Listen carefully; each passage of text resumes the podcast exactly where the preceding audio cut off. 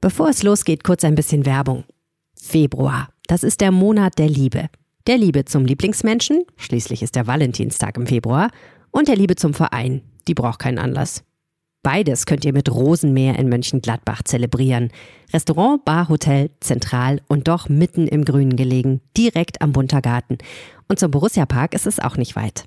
Plant jetzt euren entspannenden Besuch. Vielleicht um das nächste Heimspiel herum. Im Restaurant Rosenmeer seid ihr den ganzen Tag willkommen. Ob zum Frühstück, zum Business Lunch oder abends für ein Dinner à la carte. Zwischendurch gibt es Kaffee und Kuchen oder ein Glas Wein. Das Rosenmeer hat eine der exklusivsten Riesling-Karten Deutschlands mit knapp 100 Raritäten. Ob Geburtstag, Hochzeit oder Familienfest, feiert im Rosenmeer. Das Team berät euch gerne. Aber auch wenn gerade nichts bei euch ansteht, im Rosenmeer ist immer was los. Ob Whisky-Tasting, Chillen bei Wine and Beats oder Valentinstag-Special. Informiert euch jetzt über Events im Rosenmeer auf rosenmeer.net. Das Rosenmeer. Euer Restaurant und Design- und Boutique-Hotel in Mönchengladbach. Jetzt reservieren. Und dann viel Spaß mit dieser Episode des Fohlenfutter-Podcasts. Rheinische Post Podcasts. Fohlenfutter, der Podcast für Fans von Borussia Mönchengladbach. Herzlich willkommen zu einer neuen Episode des Fohlenfutter Podcasts mit mir, Yannick Sorgatz und am anderen Ende der Leitung mit Carsten Kellermann. Hallo Carsten. Hallo zusammen. Ja, es ging torreich zu im Borussia Park, es ging siegreich zu und das ist in der Kombination ja durchaus selten gewesen in den vergangenen Wochen. Borussia hat 5 zu 2 gewonnen gegen den VfL Bochum und äh, Carsten, mir fiel ein Zitat ein aufgrund des Ergebnisses von Daniel Farke, der einst sagte, man hätte den ersten FC Köln aus dem Stadion geschraubt mit eben 5 zu 2. Anderthalb Jahre ist das her. Und deswegen die Frage an dich, äh, ja, wie viel wurde da jetzt geschraubt am Samstag? War es so deutlich, wie das Ergebnis suggeriert? Ja, ich glaube, es war ein bisschen wie gegen Köln damals, soweit ich mich erinnere. Ich war damals unterwegs, habe das Spiel in Lissabon tatsächlich auf dem Fernsehschirm geguckt gegen Köln. Äh, jetzt war ich im Stadion. Damals war es ja auch so, dass es hätte auch anders kommen können. So war es natürlich auch jetzt. Äh, die Bochumer schossen ja das erste Tor, es wurde nicht anerkannt und dann drehten die Gladbacher auf bis zur Pause. Äh, drei Tore geschossen, von denen zwei gezählt haben ähm, richtig gut und befreit gespielt. Und das war, glaube ich, so der Schlüssel an diesem Tag, ähm, dass sie einfach äh, sich mal so ein bisschen den Frust von der Seele gespielt haben, dass sie einfach es haben mal laufen lassen, wie man so schön sagt. Angetrieben von einem, fand ich, richtig starken Florian Neuhaus. Ähm, der, der wirklich einfach mal seine Palette ein bisschen aufgezogen hat, der, der fußballerisch geglänzt hat, der aber auch dagegen gehalten hat, wenn es mal darum ging, äh, in den verbalen Infight zu gehen, kurz vor der Pause mit äh, Kevin Stöger aneinander geraten, äh, den auch abgeräumt, wie Neuhaus selber sagte. Und ähm, ja, all das sind so Dinge, die anders waren. Und äh, deswegen kann man schon äh, durchaus sagen, dass die Gladbacher Bochum äh, rausgeschraubt haben, auch in der Höhe durchaus verdient, weil es war immer der Wille da, Tore zu erzielen. Also im Grunde das, was unser Kolumnist Bernd Kraus in seiner, in seinem Text äh, vorab eingefordert hat, diesen Willen, Tore zu erzielen, aber auch zu verteidigen. Es gab zwar zwei Gegentore, aber insgesamt wirkte das doch alles relativ stabil. Ähm, Bochum hatte immer in Bayern geschlagen und äh, ja, also ich fand, es war ein richtig unterhaltsamer Fußballnachmittag und äh, es wurde auch geschraubt. okay, die Mechatroniker vom Niederrhein. Ich habe ja letzte Woche gesagt, angesichts der trostlosen Spiele, Leistungen und auch ja sehr torlosen Ergebnisse zuletzt, dass ich gerne nochmal die wilde Borussia der Hinrunde sehen würde, weil wir da das kritisiert haben, dass es mitunter zu wild zuging, um dann Erfolg zu haben. Aber jetzt haben wir vielleicht, das können wir später nochmal diskutieren, gemerkt, naja, dass vielleicht der wilde Weg sogar der zielführendere ist, weil die Mannschaft einfach in so einer anderen Verfassung ist. Und du hast es bei Florian Neuers ja angesprochen, dass äh, die Kombination aus äh, Spiel, Lust und auch Kampfeslust ähm, dann etwas äh, besser ist als wenn man sagt, komm, erstmal hinten dicht, den Bus parken und dann mal weiterschauen. Ja, bisschen schade, wenn man jetzt äh, zurückblickt aufs Spiel gegen Darmstadt, weil man sich ausmalen kann, was mit dieser Herangehensweise da vielleicht drin gewesen wäre, nämlich kein 0 zu 0. Ähm, ja, aber man muss es ja nehmen, wie es ist und das war eben dann äh, gerade nach diesem aberkannten 0 zu 1 des VfL Bochum doch auch äh, äußerst spielfreudig, mitunter sogar mitreißend und man, man muss ja sagen, Thema Spielglück und so weiter halt dann wirklich immer mit den Toren zum richtigen Zeitpunkt, äh, vor allen Dingen ja auch dann gerne äh, in in äh, Art eines Doppelschlages. Das war besonders in der ersten Halbzeit wichtig. Ähm, ja, und so muss man einfach festhalten, das hat auch einfach mal wieder Spaß gemacht, Borussia zuzuschauen. Ja, die Borussen haben auf jeden Fall die Tore zum richtigen Zeitpunkt gemacht und äh, das hat sie natürlich an dem Tag ausgezeichnet. Sie haben sich nicht aus der Ruhe bringen lassen von Gegentoren, wie so oft äh, in dem äh, in der Saison vorher, haben sich von Rückschlägen nicht umwerfen lassen, sondern haben gleich zurückgeschlagen, haben offensiv weitergemacht und das, ähm, ich sagte es ja schon am Anfang, das war für mich der Schlüssel, dieses diese offensive Herangehensweise, dieses ähm, Weitermachen, dieses dran Schrauben und das hatten wir ja in unseren äh, Vorberichten auch geschrieben, dass es einfach mal wichtig ist, äh, nicht nachzulassen, sondern immer wieder dran zu arbeiten und weiterzuarbeiten an, an, am Erfolg, positiv dran zu arbeiten, nicht verteidigen, was man hat, sondern noch mehr haben wollen. Und genau das, wie gesagt, was Bernd Kraus auch in seiner Kolumne gefordert hat, das haben die Borussen gemacht. Sie wollten einfach mehr haben. Sie wollten diese Tore schießen, sie wollten dieses Spiel gewinnen, sie wollten und wollten und haben es dann auch gemacht. Taten statt Worte und das äh, war einfach der Tag, äh, der dem ganz im Zeichen des Fußballs stand. Und das, das war das, das Schöne daran. Ja, und äh, wir hatten ja auch unter der Woche sehr das äh, Kreativvakuum thematisiert, das Alassane Player hinterlässt, wenn er nicht dabei ist. Ähm, sieht ja auch nicht so aus, als wenn er ja wann kehrt er zurück? Also Sion hat eher ausgeschlossen, dass er jetzt die Woche vor dem Mainz-Spiel schon wieder mit der Mannschaft trainiert und wenn er dann vom Derby zurückkehrt, sieht man ihn ja auch eher nicht in der Startelf. Dann sind wir schon angekommen kurz vor der Länderspielpause gegen Heidenheim. Ähm, ja, und aus dem Rhythmus dürfte Player ja auch äh, gehörig sein. Deswegen äh, ist es wichtig, dass da andere in die Bresche springen. Das war Florian Neuhaus, der, wenn man sich allein die Zahlen anschaut, als Vollstrecker und Vorbereiter auch am ehesten beides verbindet bei Borussia. Er ist da reingestoßen auf äh, seiner bevorzugten Position. Das ist ja äh, die, der, der linke, der linke Achterraum, wie er selbst immer sagt. Also äh, Manu Kone ging deswegen auch auf die rechte Seite, äh, Rocco Reitz wieder auf der Bank und äh, ja, da war Florian Neuers echt mitreißend, hätte sich fast belohnt mit einem Tor, das aberkannt wurde. Ähm, ja, und in der Form, in der Verfassung, wenn er das fortsetzt, äh, ja, hat er natürlich alle Argumente, auch weiterhin zu beginnen. Davon braucht Borussia definitiv mehr, wie von allem was gut war an diesem Samstag. Genau. Und äh, es war ja nicht nur Neuhaus, der überzeugt hat, sondern im Grunde die ganze Mannschaft, die diesen Geist, den ich gerade beschrieben hat, verkörpert hat. Ähm, er insbesondere, äh, weil er eben auch in den Szenen, also er war im Grunde in, gerade in der ersten Halbzeit an allen Szenen, die in irgendeiner Form bemerkenswert waren im Spiel, sei es äh, in der Offensive, sei es aber auch dann in diesen tumultigen Szenen zum Ende der Halbzeit, war er mittendrin und ging voran.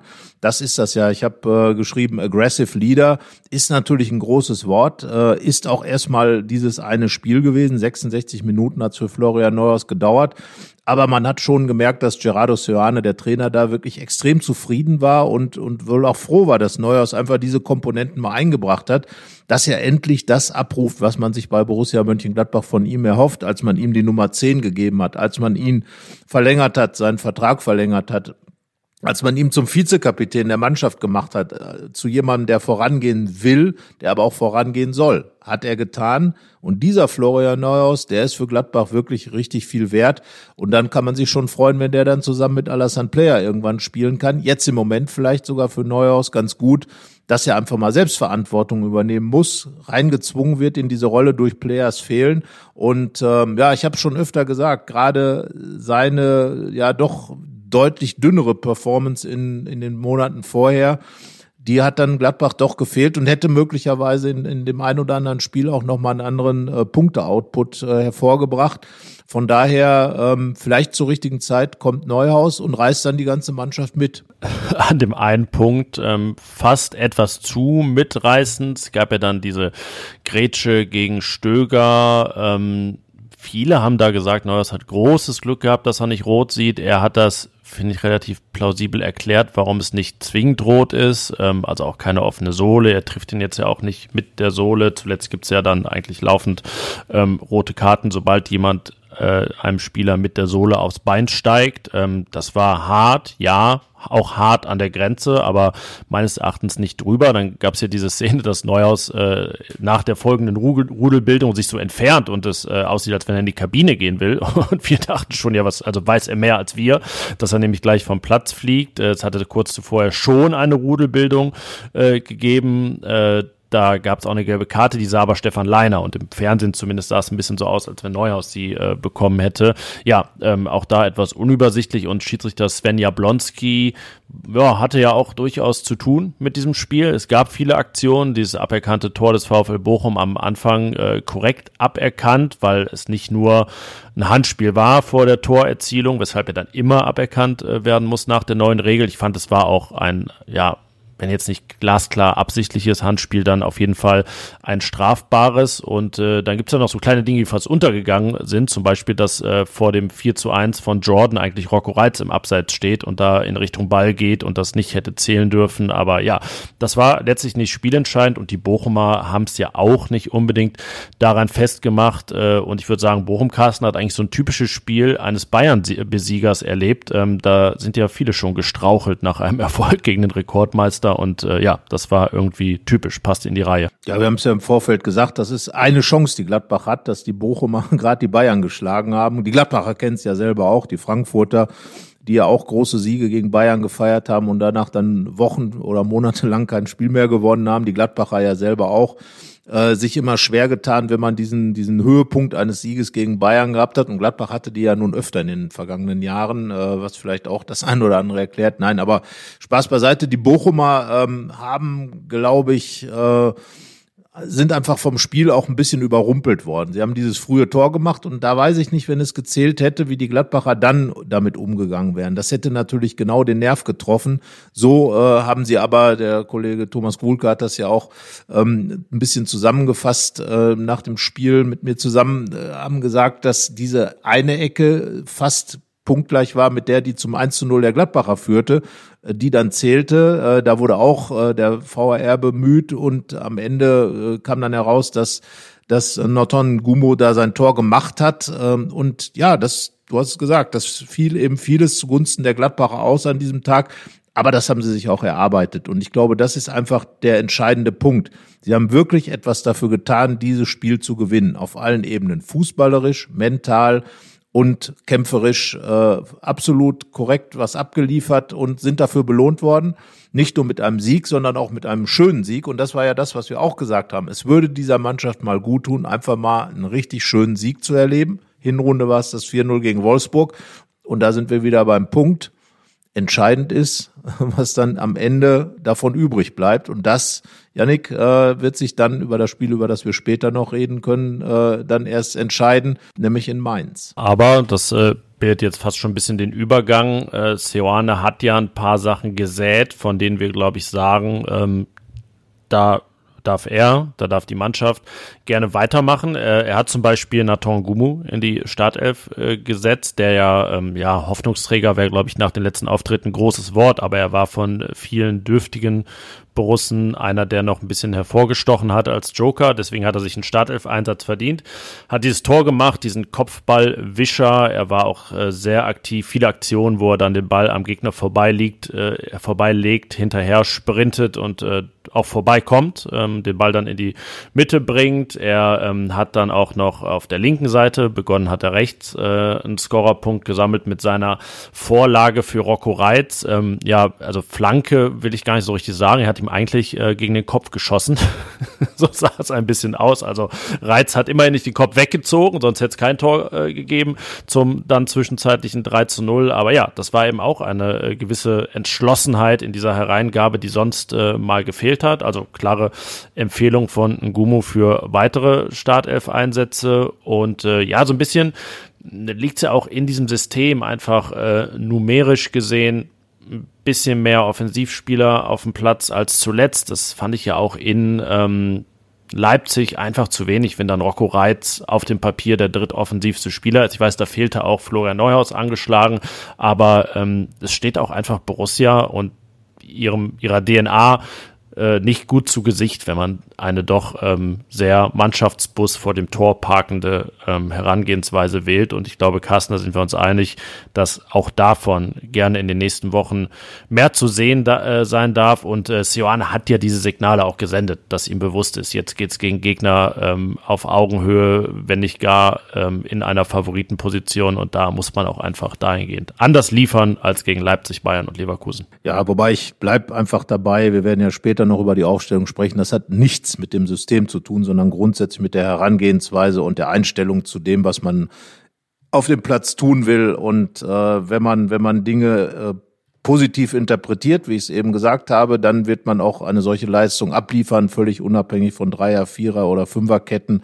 Und äh, das Problem ist ja, wenn die Borussien einen Bus parken, dass sie dann leider mal die Fenster offen lassen, durch die die Bälle dann reinfliegen ins Tor. Also hat auch nichts gebracht. Und ich glaube einfach, dieser Denkansatz, und da bin ich weit weg wirklich von jeder Grundordnung, von jedem System, was auch immer, die Denkweise einfach zu sagen, wir wollen nach vorne spielen, wir wollen Spaß am Spiel haben, wir wollen uns nicht selber äh, Handschellen oder Fesseln oder irgendwas anlegen, egal auf welcher Position. Das ist dann am Ende das, äh, was, was die, die Borussen DNA ausmacht. Damals, die Weißweiler Mannschaft hat ja auch mit Dreierkette gespielt, weil die Viererkette war ja so gesehen noch nicht erfunden, äh, in Anführungsstrichen. Also von daher, es ist alles, entscheidend ist ja das, was, was sich im Kopf abspielt und äh, das anzunehmen, was, was man eben will, dass man nach vorne spielt, dass man selbstbewusst ins Spiel reingeht und dass man dem Gegner unter Druck setzt, in welcher, in welcher Konstellation auch immer, sei es jetzt durch Pressing oder sei es durch Ballbesitz. Wenn ich Ballbesitz habe äh, und nach vorne spiele, ist es genauso gut, wie wenn ich dem Gegner irgendwo am eigenen, an dessen Strafraum den Ball abnehme. Und äh, Unterschiede gibt's ja dann doch immer zwischen Auswärts, Heimspielen. Wie, wie gehe ich daran, äh, auch wenn die Gegner vielleicht auch aus dem Tabellenkeller kommen. Ich bin gespannt, wie jetzt äh, in Mainz das Ganze aussehen wird, aber es wird nur darüber gehen, über die Einstellung, die ich gegen Bochum gesehen habe. Da habe ich eine Mannschaft gesehen, die dieses Spiel gewinnen wollte unter allen Umständen. Und das, das war für mich das Entscheidende. Das war das Entscheidende, aber ich sehe wirklich, dass es irgendwie, also das eine nicht ohne das andere geht. Äh, es muss auch immer Borussias Anspruch sein, dabei etwas Fußball zu spielen und nicht ähm, den Ball ins Tor zu pressen oder wie auch immer. Ähm, also ja, ich finde auch diese, dieses Einstellungsthema, dass man das überhaupt so immer betonen musste. Das sollte ja eigentlich die Basis von, von allem sein. Es ist den Borussen sehr schwer gefallen. Ja, ich glaube, deswegen ist das Thema in den letzten Jahren auch immer so groß geworden. Und sie mussten vielleicht auch nicht, weil die reine fußballerische Klasse über viele Jahre einfach so groß war. Aber ja, die äh, Zeiten haben sich geändert. Die Mischung ist jetzt eine andere. Und nach diesem 5 zu 2, äh, ja, ist jetzt alles gut? Mit acht Punkten Vorsprung auf Platz 16? Oder ähm, bleibt das Thema Abstiegskampf, reinrutschen in den Abstiegskampf weiter präsent. Ja, also rein punktetechnisch ist ja alles möglich. Äh, es ist ja auch noch weiterhin äh, möglich, dass Borussia sich Richtung Platz sieben orientiert, wenn sie jetzt eine Serie starten sollte. Aber genauso gut, äh, wenn man jetzt in Mainz verliert, dann verpufft ja auch vieles. Ähm, das hat der Kollege Thomas Krulke in seinem Kommentar geschrieben. Vieles von dem, was gegen Bochum aufgebaut wurde. Und Janik, das wissen wir beide und du hast es auch schon gesagt, über Jahre ist es ja nun schon so, dass die Gladbacher es immer wieder schaffen. Meine, wenn man seit so langer Zeit keine zwei Spiele in Folge in der Bundesliga gewonnen hat, sagt das ja schon vieles aus. Ähm, und es ist ja bei Borussia nicht nur nach Bayern spielen so, sondern eher nach guten Spielen so, dass man danach erstmal so richtig ja, ähm, emotional, äh, sagen wir mal wieder, von, von irgendwelchen äh, Wolken runtergeholt oder runtergeschossen wird. Und äh, da, das ist das, was ich meine, dass jetzt in Mainz wirklich ganz, ganz stark darauf ankommt, wie sich die Mannschaft da verkauft. Ähm, und im Grunde genommen muss sie einfach dort gewinnen. Äh, alles andere oder möglichst nicht verlieren, sagen wir es so. In Mainz äh, kann man vielleicht auch mit einem Punkt ganz gut leben, aber sie darf auf gar keinen Fall untergehen, wie es ja in der vergangenen Saison war, als es da wirklich einen riesen, einen riesen Brett gab in Mainz. Und äh, von daher wird sich dann äh, letzten Endes dort entscheiden, äh, wie, wie dieses 5 zu 2 gegen Bochum wirklich gewirkt hat. War es ein Strohfeuer oder war es tatsächlich der Auftakt einer, einer Weiterentwicklung, äh, die ich ja eigentlich auch erwarte unter Gerardo Sioane. Ich glaube schon, dass es ein Trainer ist, bei dem sich die Dinge vielleicht nicht sofort, aber in der Zeit eben entwickeln. Und das würde in der Logik bedeuten, dass man jetzt diese Phase nutzt, um wirklich vieles zu stabilisieren. Und das ist der Auftrag. Stabilisieren heißt auch in Mainz genauso auftreten wie gegen Bochum und bestenfalls einfach auch äh, ertragtechnisch da weitermachen. Ja, und wenn der Gegner es dann in einem Heimspiel unter neuem Trainer auch einfach so macht, dass man sagen muss, ja, dann ist halt ein Unentschieden auch in Ordnung. Dann äh, glaube ich, können da alle auch mit leben, aber äh, ja, es sollte zumindest diese Basis geschaffen werden, dass man das überhaupt sagen kann, dass man mit dem Unentschieden zufrieden sein kann. Und äh, ja, ich glaube, da diese Personaldebatten und Fragen ja eh äh, im Raum stehen, dann lass uns doch mal konkret werden, was das angeht. Aufstellungstipp.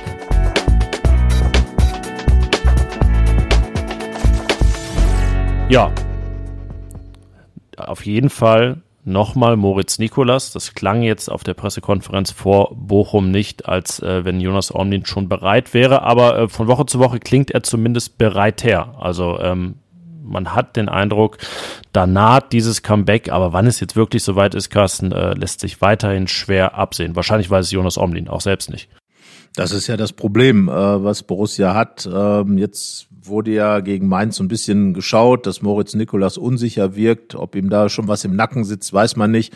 Ich würde eher äh, ein bisschen darauf tippen, dass vielleicht nach der Länderspielpause äh, für Omlin es richtig losgeht. Äh, und dann ist halt auch die Frage, wann Gerardo Serrane seinen, seinen Kapitän und seine Nummer eins so weit sieht, dass er ihn auch 100 Prozent fit sieht. Das hat er als Voraussetzung ausgerufen, um den Torwartwechsel zu vollziehen. Und äh, bis jetzt gibt es ja eigentlich gar keinen Anlass, einen Torwartwechsel äh, zu machen, weil Moritz Nikolas seinen Job richtig gut gemacht hat. Natürlich hat er auch äh, den einen oder anderen Fehler gemacht, aber das macht ein Torwart über eine Saison gesehen natürlich schon mal. Äh, spielt eine gute Saison. Ich bin gespannt, wie das weitergeht. Glaub aber nicht, dass jetzt ganz kurzfristig da der Wechsel stattfindet. Aber äh, sobald äh, Omlin fit ist, wird natürlich Seoane dann äh, an, auch an, da an seinen Worten gemessen. Er hat sich positioniert. Er hat gesagt, meine Nummer eins ist Omlin und wenn der fit ist, dann spielt er auch. Also schauen wir mal. Jetzt in Mainz aber, glaube ich, keine Diskussion. Da bin ich bei dir. Moritz Nikolas wird dort spielen und äh, hoffentlich dann aus Gladbacher Sicht auch so spielen, wie er es bisher gemacht hat. Ja, genau. Dass da zwei Dinge reingeflogen sind, war nicht seine Schuld. Man muss aber sagen, am Ball waren da ein paar Wackler drin, die man gar nicht von ihm kannte zuletzt äh, gegen Bochum. Auch äh, bis hin zu Abspielfehlern. Einmal äh, sehr schön, finde ich, wie Max Wöber den Ball da ohne eine Zehntelsekunde nachzudenken, einfach auf die Tribüne gehauen hatte, bevor irgendwas an, anbrennen konnte. Das war in der zweiten Halbzeit. Ähm, ja, und davor äh, gibt es ja jetzt wahrscheinlich äh, richtig viele Optionen. Stefan Leiner hat sein Startelf-Comeback gefeiert. Auch eine der Geschichten äh, dieses Spiels. Ja, nochmal für ihn dann wirklich ein weiterer großer Schritt nach äh, Teileinsätzen. Und nachdem er jetzt ja so sechs Wochen, na, bisschen länger schon acht Wochen wieder so richtig bei der, bei der Mannschaft ist, ähm, ja, was machen wir daraus? Ich ähm, glaube, äh, ich hau mal vier Namen raus und dann ja, ist die Frage, wie viele du raushaust und welche, aber dann können wir mal drüber diskutieren. meine, meine vier wären tatsächlich aber Joe Skelly hinten rechts, ähm, weil man dann umstellen könnte, auch auf Dreierkette, nahtlos und ohne Personalwechsel. Nico Elvedi als rechter Innenverteidiger, weil Ko Itakura ähm, ja auch ein bisschen angeschlagen war zuletzt. Äh, links innen Max Wöber und dann, wenn er fit ist, eigentlich doch wieder Luca Netz, weil der war auch immer gesetzt unter Gerardo Seoane und äh, könnte dann noch dieses ne, Offensive, was wir gefordert haben und was nachhaltiger werden soll, äh, weiterhin forcieren. Deswegen also äh, Netz, Wöber, Elvedi und Skelly, meine Viererkette. Ja, also grundsätzlich äh, diskutieren wir ja auch schon seit längerer Zeit hier intern im Fohlenfutter-Team, ob jetzt Dreierkette oder Viererkette. Äh, für alles spricht etwas. Äh, in Mainz äh, würde ich tatsächlich sogar äh, nicht ganz überrascht sein, wenn es doch noch mal eine Dreierkette gibt. Äh, auch wenn äh, wenn das so ein bisschen als das Bussystem jetzt vielleicht dasteht, aber ähm, ich glaube, dass die Mainzer ja gerade was was Standards angeht ähm, ganz gut sind und dass man da vielleicht äh, vorbaut und eine möglichst stabile Defensive dann eben hinstellen will mit drei, mit drei Verteidigern, die dann äh, für mich aber LWD, Itakura und Wöber wären, soweit alle fit wären um einfach da ähm, auch eine gewisse Qualität zu haben. Äh, Passqualität von hinten kommt dann ja mit Itakura wieder rein. Wöber offensiv bei Standards auch auf jeden Fall stark, hat ja den Ball verlängert äh, vor dem ersten Tor gegen Bochum. Ja, und LWD ähm, hat ja in München sein Tor geschossen. Also von daher, äh, da kommt dann auch ein bisschen was äh, in, in Richtung Offensive. Und äh, dann müsste ich ja meine beiden Außenverteidigerpositionen entsprechend besetzen. Da würde ich sagen Stefan Leiner und Luca Netz. Leiner kann ja dann auch einrücken, dann ist man wieder bei der Viererkette, wenn Wöber rübergeht oder umgekehrt Netz rückt ein. Also und äh, bei Leiner kommt für mich jetzt die Komponente äh, des Kampfes mit rein. Er ist also wirklich ein Fighter, einer, der aber auch mal einen äh, überraschenden Pass spielen kann. Hm, Leider hat auf jeden Fall sein erstes Tor in Mainz geschossen. Genau, also er kann da einiges machen und äh, da würde ich ihn tatsächlich auf der Position dann eben belassen in dieser Fünferkette beziehungsweise in der vorgezogenen Außenverteidigerposition als äh, Pendant zu Luca Netz und äh, als jemand, der auf jeden Fall dieser Mannschaft äh, Emotionen und natürlich auch Mentalität am wahrscheinlich sogar einfachsten ist dann die Frage im Mittelfeld, weil äh, egal worauf wir uns festlegen, gibt's ja doch in der Regel dieses Dreier-Mittelfeld mit Julian Weigel auf der Sechs und zwei Achtern davor. Für Florian Neuhaus haben wir schon plädiert, den sehe ich auch wieder in der Startelf. Rocco Reitz hat gezeigt, dass er als Joker gefährlich werden kann und ähm, ja, ist ja jetzt auch keine schlimme Situation, wenn man einfach von Neuhaus, Kone und Reitz nur zwei bringen kann. Dann sitzt halt einer auf der Bank, dass das Manu Kone ist, kann man sich ja ah, schwer immer vorstellen. Es gibt ja auch einfach so diese, diesen Drang, vielleicht auch diesen Druck, ihn spielen zu lassen, damit er richtig gut in Form kommt, damit er interessant äh, wird auf dem Transfermarkt im Sommer. Und ähm, ja, wenn er so auftritt, wie jetzt dann gegen Bochum, dann ist das auf jeden Fall auch nicht äh, dem Marktwert äh, schädlich. Deswegen würde ich sagen, Dreier Mittelfeld, Weigel, Neuhaus, Kone. Ja, da sind wir auf jeden Fall einig. Äh, würde ich auch genau in der Konstellation sehen, eben mit den beiden Achtern, äh, äh, und Neuhaus. Ja, bei Kone kommt für mich ja vor allem noch dazu, dass er mit der Einzige ist, der wirklich mal in diese Eins gegen Eins äh, Situationen richtig reingeht, der immer versucht, mit Dribblings Räume aufzumachen ähm, natürlich ins Risiko damit geht. Aber ich finde, das muss einfach auch mal sein, äh, dieses Risiko zu nehmen und äh, versuchen, jemanden auszuspielen, weil dann eben auch äh, die, die Räume freigemacht werden. Und da ist Kone, ähm, ja, ein Gumu, ist ja eher einer, der dann mit seinem Speed äh, agiert und ähm, auch Franck Honorat, das hat man jetzt gegen Bochum gesehen, kommt vor allem über den Speed, aber die Dribblings, die macht dann doch der Kone und das macht er gut äh, und deswegen ist er für mich da auch extrem wichtig als Pendant auch zu Neuhaus, der ja eher auch als ähm, jemand kommt, der über Pässe äh, das Spiel schnell machen will und äh, agiert. Also von daher ist das auch eine schöne Kombination mit den beiden. Und äh, gerade gegen Mainz äh, eine Kombination, dass du auch jemanden hast, der eben diese sehr kompakte Mainzer Geschichte dann auch mal aufdröseln kann. Darum finde ich Kone dann auch sehr wichtig. Äh, ja, Rocco Reitz ähm, ist ja als, als junger Kerl auch jemand, der ähm, ja ja, das, seine natürliche Position ist ja dann im Grunde genau hinter diesen beiden Spielern, hinter Neuhaus und Kone. Aber das Gute ist ja, dass er dann reinkommt und sofort voll da ist. Da muss ich sagen, Chapeau äh, für Rocco Reitz, dass er wirklich im wahrsten Sinne des Wortes für Borussia den Kopf hingehalten hat, weil äh, dieses Tor ja auch nicht ganz unwichtig war, was, was den weiteren Spielverlauf ähm, dann eben gezeigt hat. Also von daher Rocco Reitz äh, macht das gut, dann eben auch von der Bank zu kommen. Und äh, da ist ja Gladbach ohnehin, das hat ja auch das Bochum-Spiel gezeigt, inzwischen doch ganz breit aufgestellt, wenn man überlegt, wer alles gefehlt hat an Stammpersonal.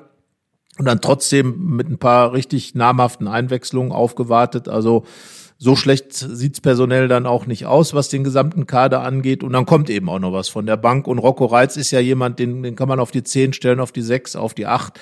Äh, viele Möglichkeiten und einer, der Tore macht, der Tore vorbereitet. Ähm, ja, gute, gute Alternative. Also von daher, äh, ja, glaube ich, hat Sioane bestimmt schon schlechtere Situationen. Ja, und Kone hat ja auch vier gelbe Karten. Wer weiß, äh, je nach Spielverlauf in Mainz ist dann äh, gegen Köln im Derby eh Rocco Reitz von Beginn an gefragt. Ja, wenn Florian Neuhaus das fortsetzt, äh, hat er seinen drei gelben Karten wahrscheinlich auch noch schnell zwei weitere hinzugefügt.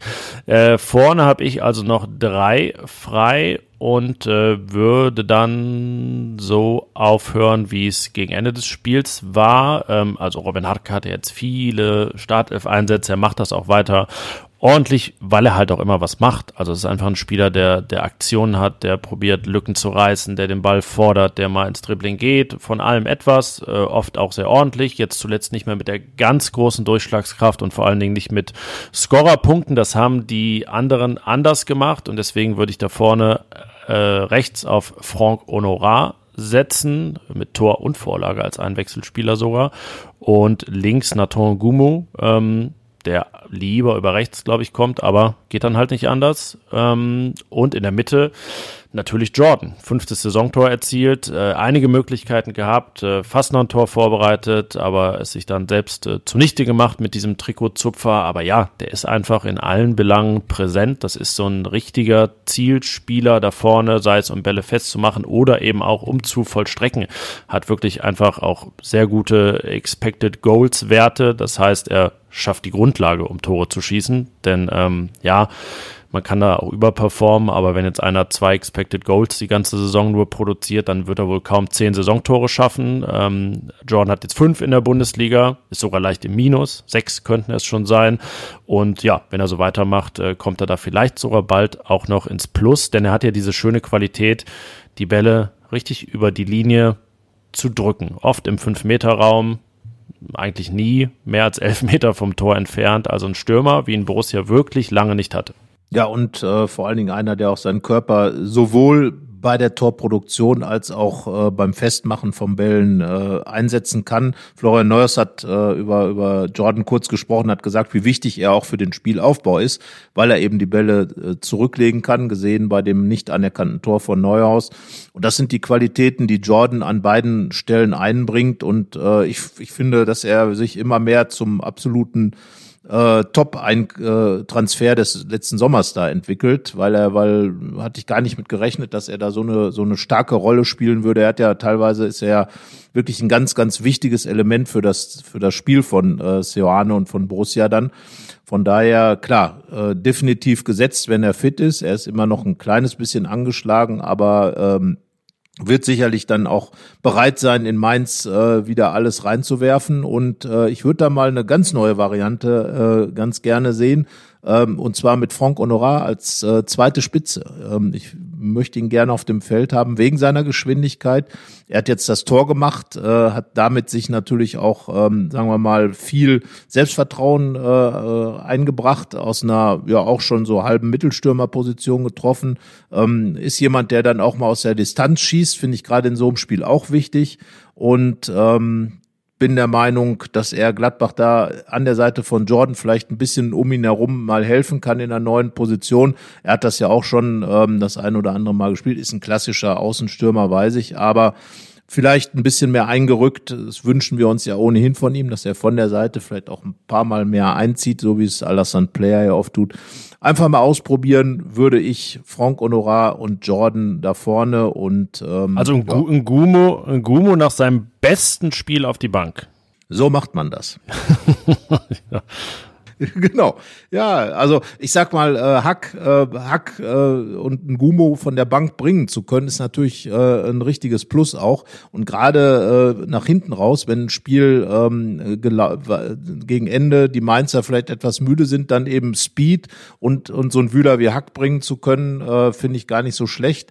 Und Honorar musste jetzt raus. Ich meine, äh, das ist ja auch schon mal eine Hausnummer, ist auch ein Top-Einkauf äh, des letzten Sommers gewesen, musste auf der Bank Platz nehmen nehmen. Und ähm, da kann ich mir schon vorstellen, äh, dass äh, Seoane dann tatsächlich auch das wieder ein bisschen umwechselt. Und äh, es wäre auch nicht das erste Mal übrigens, glaube ich, dass er den, der in einem Spiel wirklich super performt hat, dann auf die Bank setzt. Also da ist äh, Seoane, glaube ich, äh, nicht ganz so wählerisch.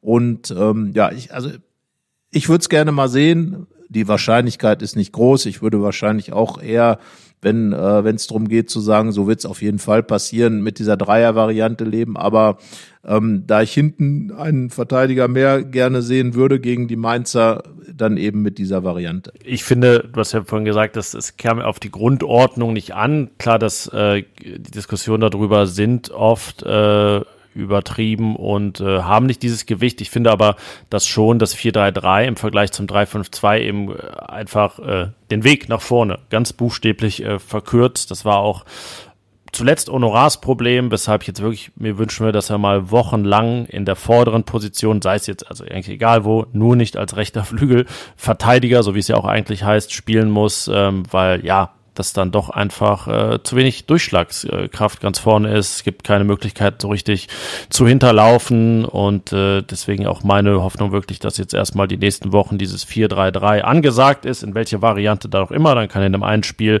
mal äh, irgendwie eher Robin Hack den Vorzug bekommen, dann passt ein Gumu besser und und und. Ähm, ja, das äh, wäre mein Plädoyer und ne, wenn schon kein Pläjar da ist, dann dieses Plädoyer.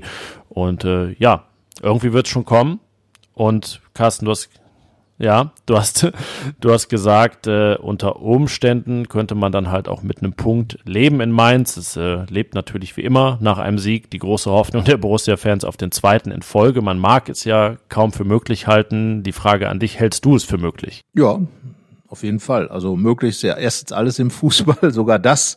Und darum sage ich jetzt einfach mal 2 zu 1 für Gladbach und äh, tippe auf Jordan, dass der nochmal ein Tor macht und könnte mir dieses Mal auch Florian Neuers gut vorstellen. Der hat ja ohnehin eine gute Bilanz gegen Mainz. Scorerpunkte wie gegen Mainz, glaube ich, fünf Stück, so viele wie gegen keinen anderen Gegner. Äh, mal das Tor des äh, Monats erzielt gegen Mainz aus 40 Metern äh, im Borussia Park damals. Also Mainz liegt ihm und dann sage ich jetzt mal, okay, dann äh, macht er das Tor, was ihm gegen Bochum weggenommen wurde, macht er dann jetzt eben in Mainz und äh, ja, so Jordan ähm, darf ruhig weiter im Strafraum Bälle reinstochern aus Gladbacher Sicht. Also 2-1 sage ich einfach mal. Ich hatte ja 1-1 gegen Bochum getippt und lag damit natürlich kolossal falsch. Ich probiere es wieder also ich probiere es wieder kolossal falsch zu liegen, indem ich erneut 1 zu 1 tippe für, für den Samstag. Ähm, ob Borussia dieses Ergebnis vielleicht mal hinbekommt, wer weiß. Das eigentlich häufigste, es gab auch letztes Wochenende jetzt einige Unentschieden. Borussia hat die meisten Tore geschossen, aller Mannschaften. Nur eine, eine hat drei geschossen, die TSG Hoffenheim in Dortmund, der Rest maximal zwei, aber alle haben getroffen und äh, ich sage, so ist es auch in Mainz in diesem Spiel 1 zu 1 in Mainz. Nicht nur, weil es sich reimt. Ja, also ein Reim ist reimt ist ja immer schön und bin gespannt. Äh, du wirst ja vor Ort sein mit äh, Hanna Gobrecht und äh, bin gespannt, wie sich die Gladbacher da verkaufen, weil das ist, wie gesagt, der Schlüssel.